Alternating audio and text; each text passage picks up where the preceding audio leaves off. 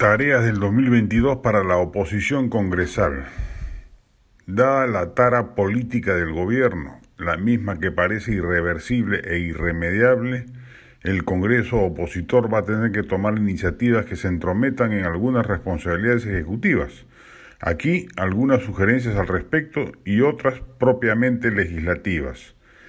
Debe definir el tema de la incapacidad moral permanente o se restringe a una perturbación psíquica inhibitoria de las responsabilidades presidenciales, o se extiende a serios indicios de corrupción palaciega que comprometan la figura presidencial y justifiquen sin mácula constitucional el uso de la vacancia como recurso válido tanto jurídica como políticamente.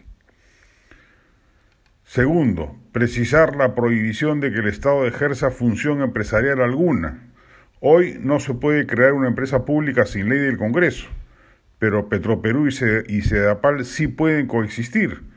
Son, podría decirse, preconstitucionales.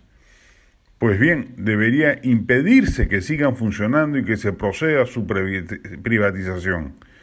Eso puede ser tarea del actual Congreso y así nos evitaríamos el desastre que ha anunciado ayer el presidente de hacer que Petroperú vuelva a explorar y explotar.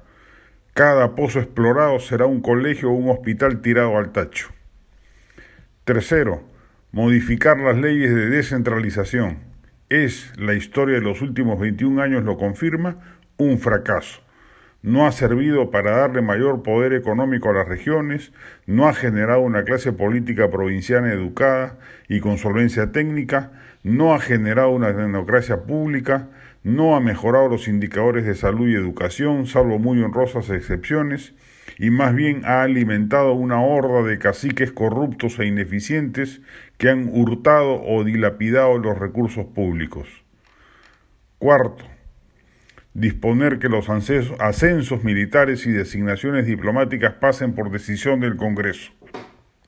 Si se precisa reformar la Constitución, pues habrá que hacerlo hay que poner todos los candados posibles a cualquier intento de copamiento de dos entidades tutelares de la República.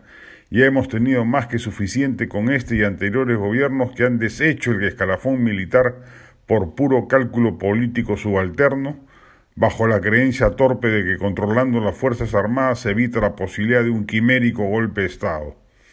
Y finalmente, censurar ministros con mayor rapidez no puede ser que se demoren casi 100 días en arreglar los entuertos de alguien como el ex ministro de Educación Carlos Gallardo. Se necesita mayor celeridad. Por si los congresistas no lo recuerdan o saben, no se necesita interpelar previamente para censurar a un ministro descalificado moral o técnicamente para ejercer el cargo. Si Castillo no enmienda rumbos, esta potestad política de la censura va a ser determinante para evitar que el país se vaya al despeñadero.